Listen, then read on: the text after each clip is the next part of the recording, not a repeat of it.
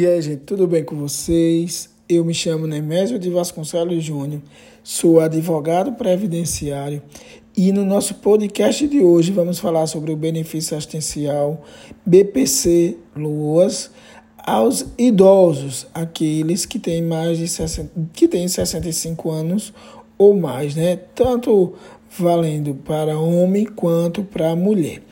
É, esse benefício assistencial, o benefício assistencial aos idosos, eles têm alguns requisitos, eles possuem requisitos. Quais são os requisitos para que a pessoa tenha direito ao benefício? Primeiramente, a renda do grupo familiar precisa ser inferior a um quarto do salário mínimo vigente. Também deve estar cadastrado o cadastro do benefício e de sua família no CAD Único, que é o programa é, social do governo federal, através de um cadastro único, né? E aí a concessão do benefício ficará sujeita a esses dois critérios, né? O critério renda per capita e idade maior de 65 anos. Como é que funciona a questão da renda familiar? Esse é um ponto bem interessante e também importante aqui a gente mencionar. Considera-se incapaz de promover a manutenção da pessoa idosa, a família cuja renda mensal per capita seja inferior a um quarto salário mínimo.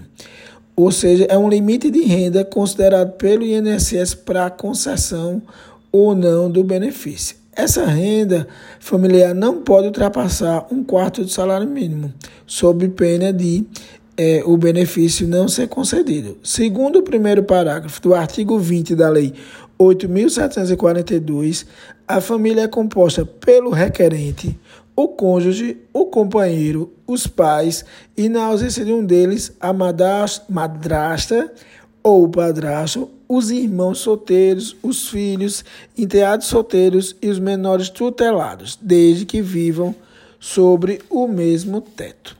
Contudo, na Justiça Federal, que é um órgão competente para julgar as ações provenientes é, de processos contra o INSS, o parâmetro da renda per capita pode ser relativizado para até um meio do salário mínimo por integrante do grupo familiar, a depender das reais condições econômicas e sociais vivenciadas pelo requerente. No momento da propositura da ação, o requerente deve comprovar a necessidade através das despesas, sejam elas despesas médicas, despesa de água, luz, telefone, alimentação, aluguel, e comprovando que a família não tem como manter esse básico, né, esse mínimo existencial. O BPC já concedido a qualquer membro da família não será computado no cálculo da renda familiar per capita, a que se refere a lei. Sendo assim, é possível o acúmulo de dois ou mais benefícios dessa mesma espécie na mesma família. Então, se tem dois idosos num grupo familiar, eles, os dois maiores de 65 anos, não há impedimento legal nenhum de que o grupo familiar tenha a concessão dos dois benefícios. Da mesma forma, aposentadorias no valor de um salário mínimo também não integrarão o cálculo da renda mensal do grupo familiar. Isso aí já é questão mais de jurisprudência, mas no dia a dia, na questão do próprio INSS, quando tiver renda, é necessário comprovar as despesas, né? É possível abater alguns gastos da renda familiar? Então, pode ser abatidos na renda per capita da família as despesas, como eu mencionei anteriormente, né?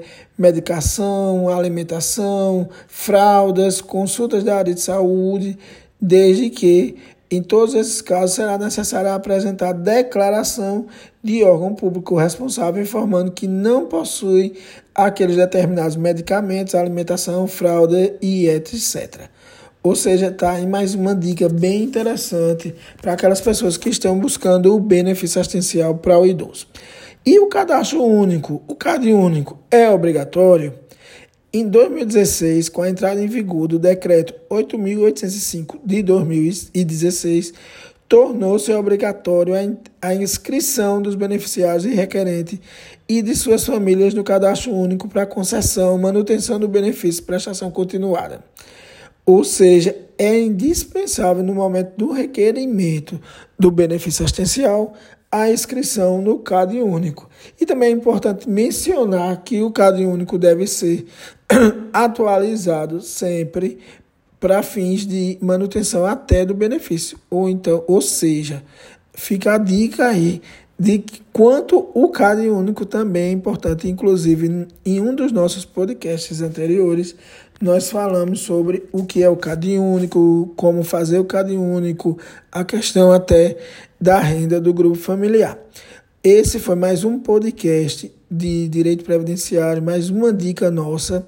Espero que vocês estejam gostando. Na próxima semana, terça-feira, viremos com mais assuntos e espero que vocês compartilhem é, e nos sigam também nas redes sociais. Um forte abraço e até o nosso próximo encontro.